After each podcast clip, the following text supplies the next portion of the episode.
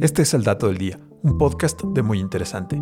Y hoy nos preguntamos, ¿se puede evitar la muerte congelando a alguien para que reviva en el futuro?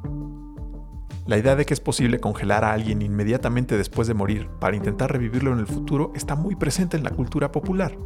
La criónica es la técnica que se utiliza para congelar hasta el punto de ebullición del nitrógeno a un ser vivo y así evitar la descomposición de los órganos vitales, los tejidos que los forman y el resto del organismo, todo con la intención de prolongar su vida aun cuando ha sido declarado muerto. La hemos visto en películas, series e historias de ciencia ficción. La fama de la criónica es tal que el mito de que Walt Disney permanece en una cámara de nitrógeno congelado es mundialmente reconocido, aunque en realidad el cuerpo del creador de Mickey Mouse fue incinerado y sus cenizas permanecen en Glendale, California.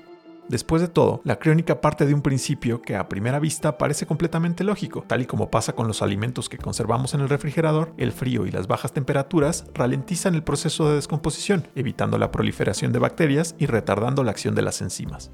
Aunque algunas especies de insectos, gusanos y anfibios tienen la capacidad de permanecer en un estado de congelación durante meses y después continuar con su vida una vez que la temperatura se calienta, cuando se trata de humanos la situación es radicalmente opuesta.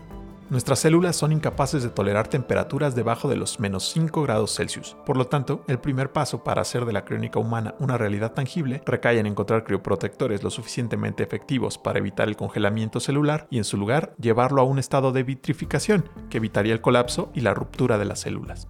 Según David Denlinger, entomólogo de la Universidad Estatal de Ohio, uno de los grandes problemas con las bajas temperaturas es que el agua en nuestras células puede congelarse, y esto puede romper las células, por lo que tenemos la opción de agregar un agente que disminuya el punto de congelación o alguna otra manera de prevenir la cristalización del hielo dentro de la célula. Otro de los obstáculos para lograr congelar exitosamente a una persona es encontrar la temperatura adecuada para que cada órgano y tejido pueda preservarse.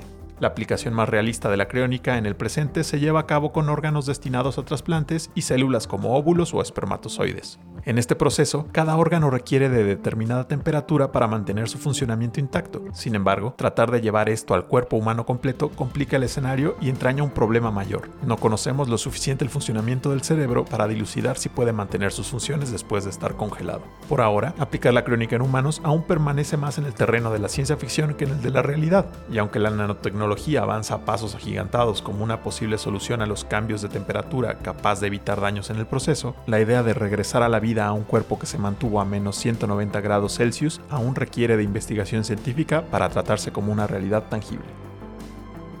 Este fue el dato del día.